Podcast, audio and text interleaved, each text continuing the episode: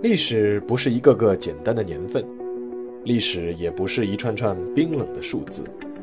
历史不仅有深度、有厚度，其实也有温度。行事有态度，做人有温度。我是馒头大师，欢迎来到历史的温度，让我们读懂过去，活好当下，坦面未来。大家好，欢迎来到馒头说历史的温度。我们今天呢，再说一期妙笔生花。在这一期呢，我想来说说几位日本作家的故事。在日本啊，其实有不少特别的忌日，比如说樱桃祭、河童祭、康城祭。这些忌日呢，并不是用来祭奠樱桃啊或者河童啊这些，而是用来祭奠一个个著名的作家的。而这些著名的作家，其实都有一个共同点，那就是。他们都是选择自杀而结束生命的。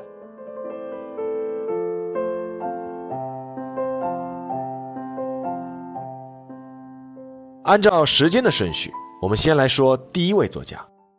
这位作家呢叫芥川龙之介。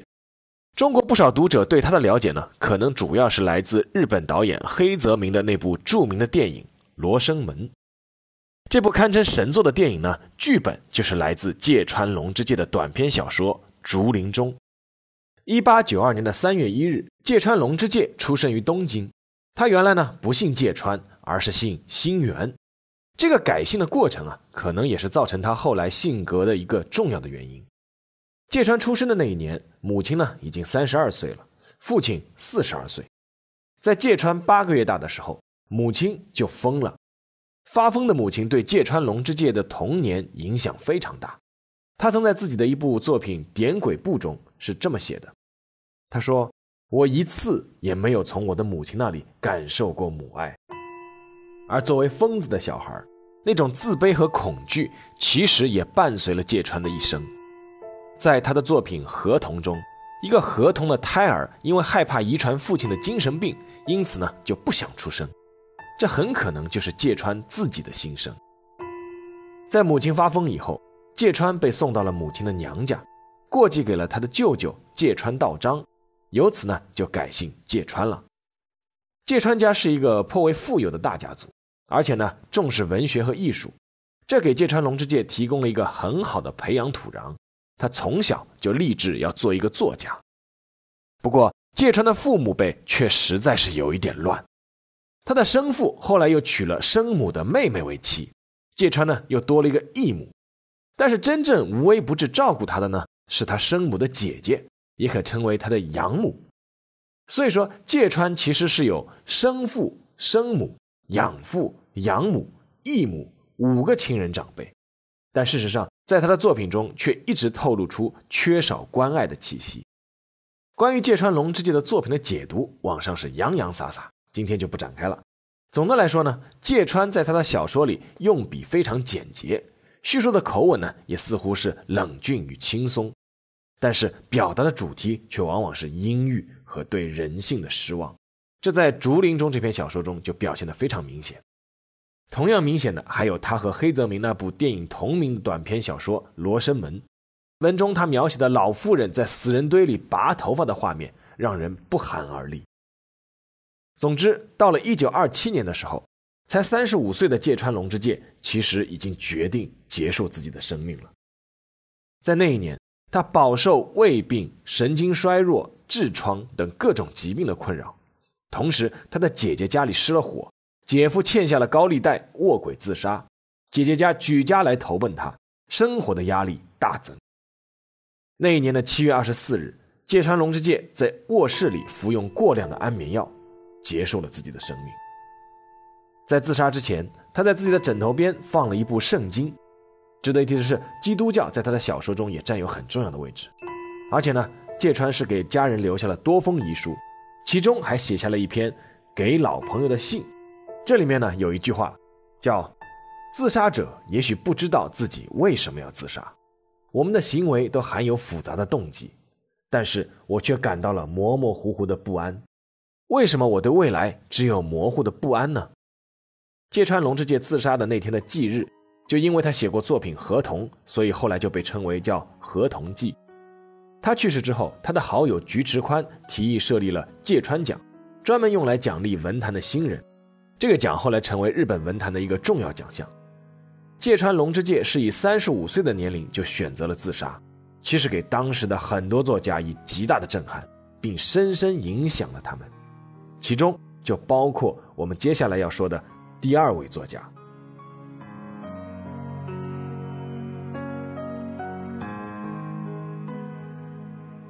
第二位作家叫太宰治。太宰治这个名字啊，近几年被不少中国读者所熟悉，是因为他的成名作品连续几年高居图书畅销榜的前几名。那部书的名字就是《人间失格》。那说到这个《人间失格》，我想要插一句啊，这个《人间失格》这本书这几年是大火，但是呢，说句实话，我还是有点看不大懂。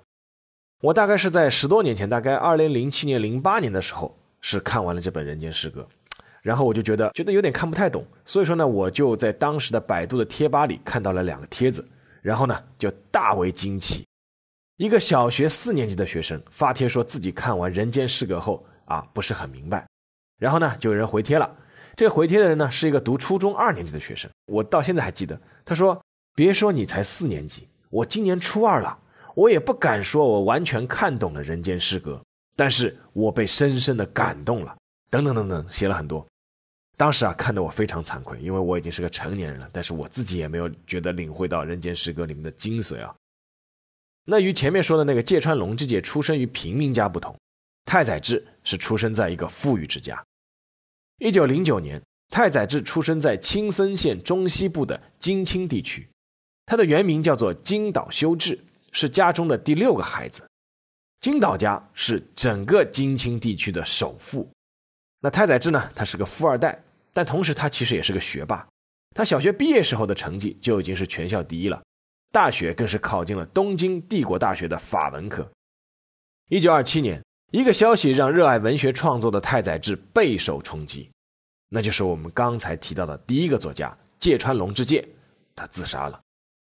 太宰治对芥川龙之介是一直是非常的推崇，并且一直以获得芥川奖为目标。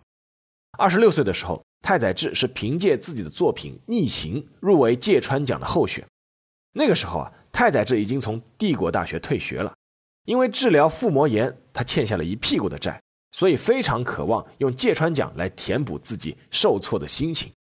当然，值得一提的是，芥川奖的奖品其实只是一块怀表，另外再加五百日元的现金。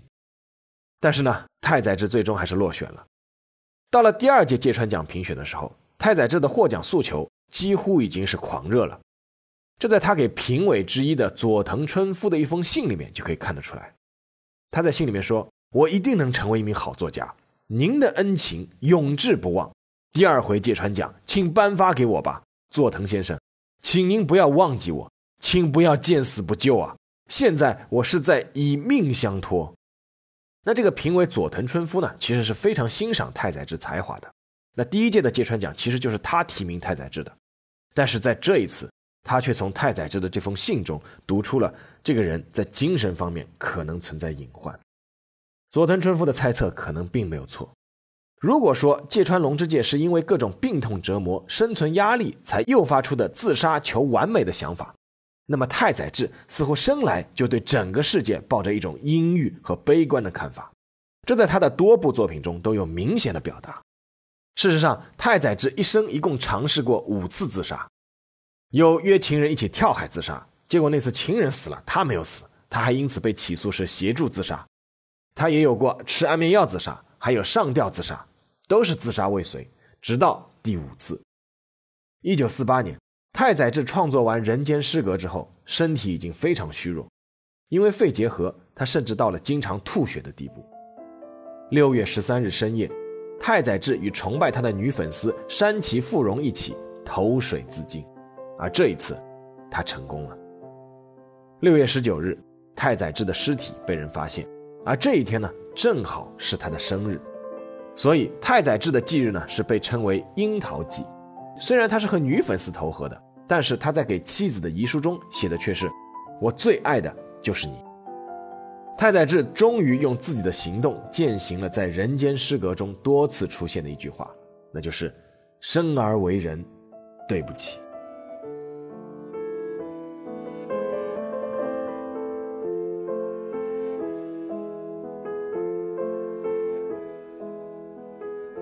轮到要说第三位作家了，他的名字叫三岛由纪夫。三岛由纪夫曾经获得过三次诺贝尔文学奖的提名，而他的自杀方式也是最离谱、最夸张的。如果我今天说的这个故事呢，有一条相互影响的时间线排列的话，应该是太宰治受到了芥川龙之介的影响，而三岛由纪夫应该是受到了太宰治的影响。但事实上呢，并不是这样。三岛由纪夫曾经被人安排确实见过太宰治一次，虽然三岛由纪夫承认太宰治是有文学才华。但是当着太宰治的面，他只说了一句话就告辞了。他说：“我不喜欢太宰治先生的作品。”这简直太符合三岛由纪夫的性格了。三岛由纪夫是一九二五年出生在东京。如果说太宰治的出身是富，那么三岛由纪夫的出身就是贵。他的奶奶也就是祖母夏子家，在德川幕府时代就已经是贵族了。到了三岛由纪夫这一代，家道已经中落，但是呢。奶奶还是对这个孙子寄托了厚望，从小就把他送到了只有皇族和贵族才能读的学校里去读书。其实三岛由纪夫那个长得还是挺帅的，大家如果网上去可以搜他的照片，尤其是他年轻时候有张穿学生装的照片，放到现在确实肯定是小鲜肉级别了。那三岛由纪夫呢，是从小就表现出了超高的文学天赋，十五岁就能发表诗集，而且呢，他也是个学霸，从学习院，这个学习院就是日本著名的贵族私立学校。他从学习院的高中部毕业，考入东京帝国大学的时候，还是全校第一名，为此还拿到了天皇奖励的一块银表。那坊间呢，一直有个说法，说三岛由纪夫啊，他其实一直在追求当时的一个叫美智子。美智子是谁呢？就是后来的日本皇后，也就是现在的日本天皇的母亲。其实啊，后来这个有人证实，就是这两个人确实是被安排过相亲的。但是呢，据说是三岛呢是提出了各种高要求。结果最后啊，美智子的父亲表示：“哎呀，我们是高攀不起啊！”最后这个就不了了之了。那关于这个美智子皇后的故事啊，写过啊，大家有兴趣的话可以看那个馒头说的微信公众号。那么和芥川龙之介以及太宰治这个柔弱阴郁的性格是不同的是，三岛由纪夫是非常崇尚武力的，而这种性格呢，也由此影响了他的一生。那其实也可以理解啊，因为三岛由纪夫最躁狂懵懂的青年时期，正好是经历日本军国主义的最高峰。一九四四年，当日本在二战中已经陷入困境的局面的时候，三岛由纪夫成为了一名等待征召的预备役士兵。其实他那年就是高中毕业。一九四五年，三岛呢是被征召了，但是呢在出发准备参战之前，他的感冒被军医误诊为是肺病，结果呢只能是遣送回乡。他原来要去的部队呢，后来是前往了菲律宾。那大家想想，一九四五年啊，那这支部队后来是在菲律宾基本上是全军覆没。但是三岛由纪夫却并不因此感到幸运，而是感到非常的遗憾。尤其是当他十七岁的好友连田善明参军之后啊，在这个一九四五年日本宣布投降以后，是在马来西亚是战败自杀。这个给三岛由纪夫是非常强烈的冲击。他认为他也应该为国牺牲，而不是苟且偷活。不过，无缘在战场上显身手的三岛由纪夫，由此在文坛上却崭露头角，进而是一发不可收拾。他的小说《静色》《夏子的冒险》以及《潮骚》等一系列作品，让他在日本文坛是声望是越来越高。而且，三岛由纪夫他这个外形长得非常阳刚啊，然后外形也不错，他还出演过电影。但他写的小说呢，却并不是这样。比如说《静色》这部小说，是三岛由纪夫写的第一部同性恋的小说。那在当时，日本是引起了很大的轰动。那后来也有研究者认为啊，三岛由纪夫可能自己本身也有同性恋的倾向。不过呢，真正让三岛由纪夫奠定地位的是他的代表作，那就是著名的《金阁寺》。这部作品的主角呢，是一个外表猥琐，但是内心却崇尚极致美的少年。所以说呢，似乎是要与自己的写的这个小说呼应啊。从一九五五年开始，三十岁的三岛由纪夫开始疯狂的健身。希望练就一副阳刚的身材，然后这个网上大家也可以搜照片啊。其实我那篇微信公众号或者那个历史的温度这个书上也有那个三岛由纪夫健身成功游的照片啊，那确实条条块块，确实是看上去非常的健美啊。这个健身成功的三岛由纪夫他就表示啊，他说终于将这个身体弄到手之后啊，就像得到了新玩具的孩子一样兴奋，他说：“我想到处去卖弄，到处去炫耀，到处去操作给所有的人看。我的身体就像我的新车一样。”当时已经声名鹊起的三岛由纪夫啊，是在1963年、1965年和1968年，一共三次获得过诺贝尔文学奖的提名，但是呢，却没有一次最终折桂。这其实啊，也是让三岛非常失望的一件事情。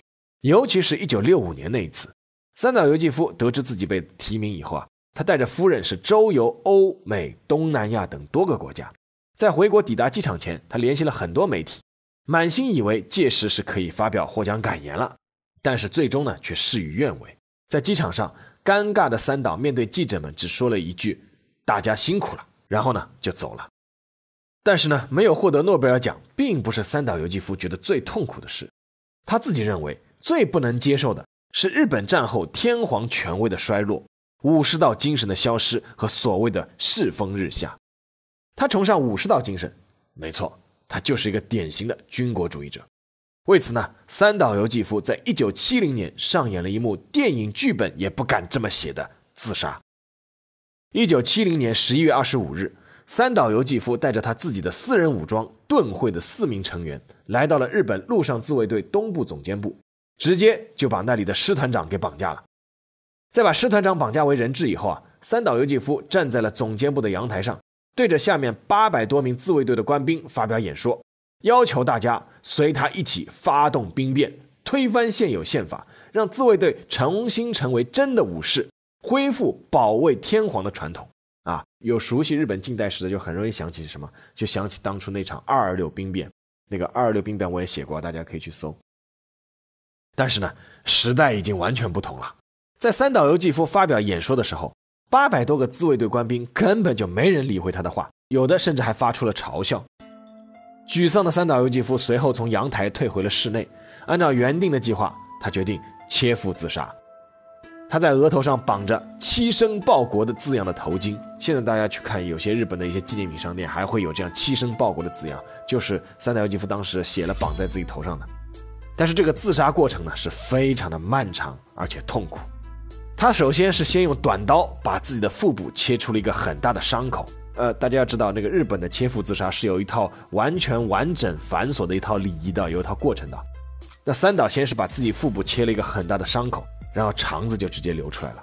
随后呢，他一旁的一个盾会的成员叫森田必胜，他就旁边要用刀为三岛要进行介错，介绍的介，错误的错，介错什么意思呢？就是在这个剖腹仪式中啊，这个自杀的人啊，旁边有个人就是要实行这个介错，帮他一刀把这个头颅帮他砍下来。那目的呢，就是让这个自杀的人能够死亡的更快，因为我之前我那切腹的仪式已经完成了，你只要把我杀了就行了。但是这个森田是连砍三次啊，不知道这个刀有问题还是什么。就是没有砍下三岛的头颅，那多痛啊！大家想想看，疼痛难忍的三岛由纪夫啊，结果就想这个咬舌自尽，结果还是失败了。最终，另外一名盾会的成员叫古贺浩进，他在第四次借错中啊，是终于成功了，把三岛的头给砍下来了。其实这个照片也有，但是太血腥了，呃，大家那个可以网上去搜，但是我不建议那个大家去看啊。三岛死了以后啊，他的葬礼是有八千两百个人参加。是创造了迄今为止日本作家参加葬礼的人数之最。三岛由纪夫终于是实现了自己在多部作品中的愿望，那就是用完美的男性肉体死亡去实现美的极致。但是，正如他自己在《金阁寺》中写过的一句话：“人这个东西一旦钻在美里面出不来，势必不知不觉撞进世间最为黑暗的思路。”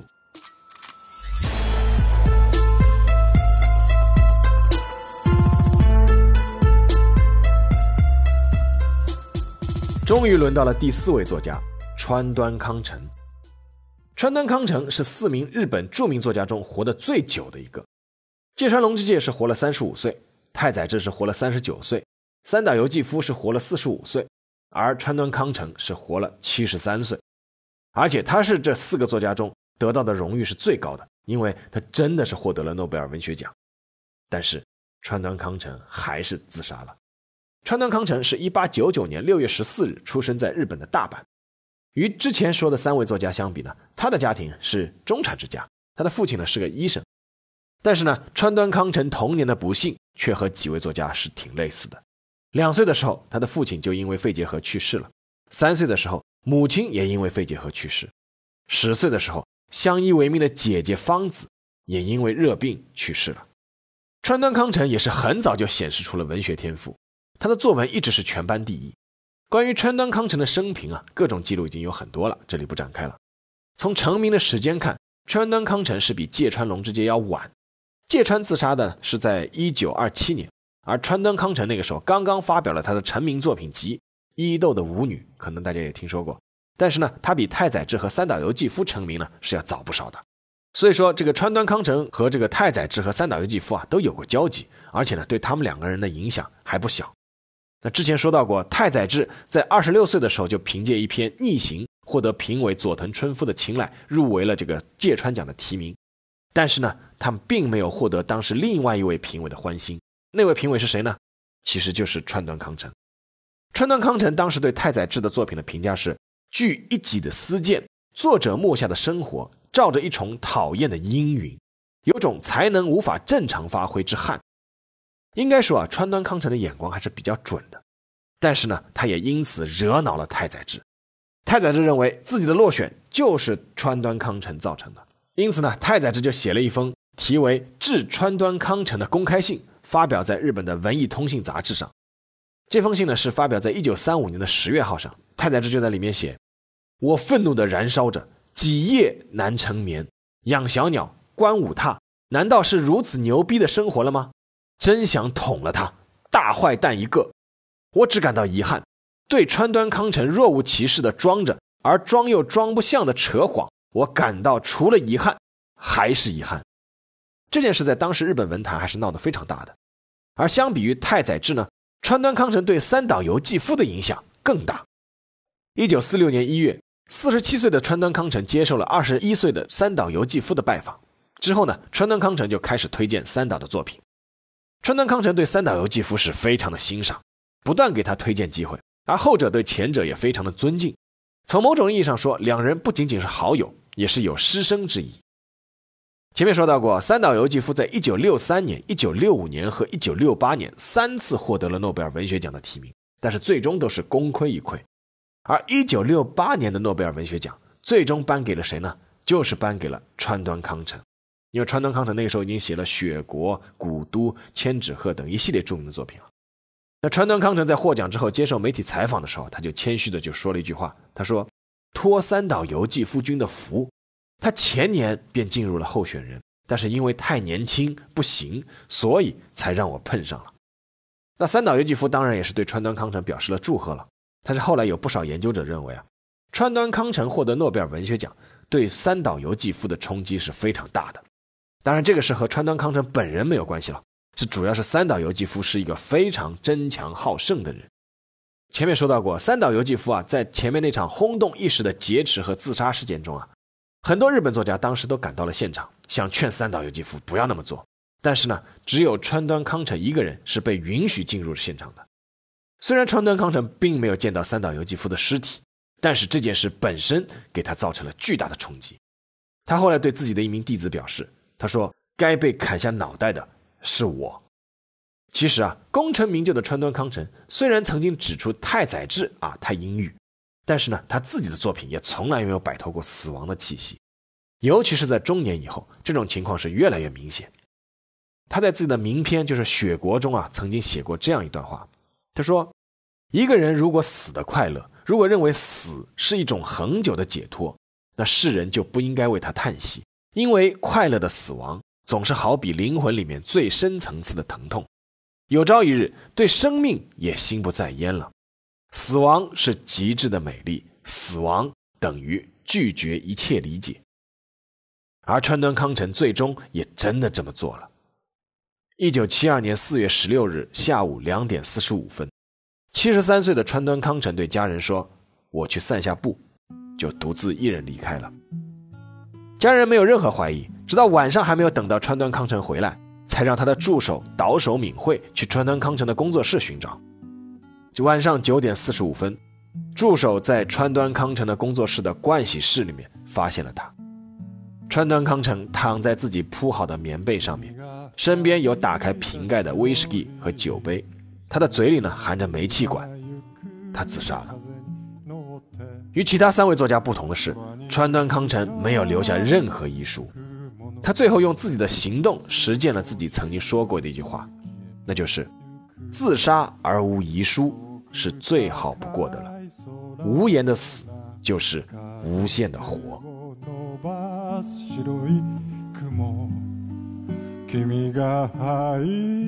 好了，下面进入馒头说说时间。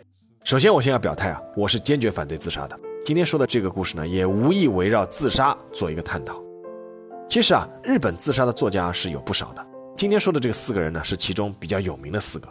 那就自杀的概率而言呢，日本作家这个自杀的概率还是比较高的。当然了，对于那些作家的自杀，后人呢有太多的分析和讨论。比如说啊，日本人的自杀情节啊。比如说日本社会的结构和阶层啊，尤其是二战以后，对吧？那也有从这些作家在青少年时期的各种不幸的遭遇入手分析，然后呢，还要分析他们追求美的极致的哲学意义，甚至呢，他们有的人是会将自杀作为自己最后一次的人生作品。那说到这个，其实我当时也是不禁为这个村上春树捏一把汗啊。那还好他是爱上了长跑，因为可以经常分泌多巴胺，不然你看以他在诺贝尔文学奖这件事情上的经历。当然，这个是开玩笑，随便说说开玩笑而已。不过呢，我觉得在这些原因之外，还有一点很重要，那就是作家这个人群本身。那不仅仅限于日本作家，我们经常有时候作为读者会有这样的一个感觉，就是哦，这个作家好厉害，把我想说的但是说不出来的话都说出来了。啊，那个作家啊，好细腻啊，这种细节他都观察到了，描写的还那么生动。没错，这就是真正的厉害的作家与普通人的不同之处。但是。就像和魔鬼做交易一样，他们其实也付出了自己的代价，那就是感性、敏感、易悲伤、会绝望，因为他们能感受到一般人所感受不到的细节和情感，他们也注定要承受一般人所不必承受的情绪波动。老天给你多点一个天赋，总是要在另一点上付出回报的，对吧？老天总是公平的。最后呢，说一个题外话，一八九九年。全世界范围内，在三个地方诞生了三个一流的作家，一个呢是日本的川端康成，一个呢是美国的海明威，还有一个呢是中国的老舍。这三位天才的作家，最终都选择了同一种方式，结束了自己的人生旅途，那就是自杀。但是老舍先生与另外两个人自杀的原因并不相同。优秀的作家能更深刻地感知这个时代，但是有时候他们却无法把控自己的命运。好了，今天的节目就到这里，我们下期再见。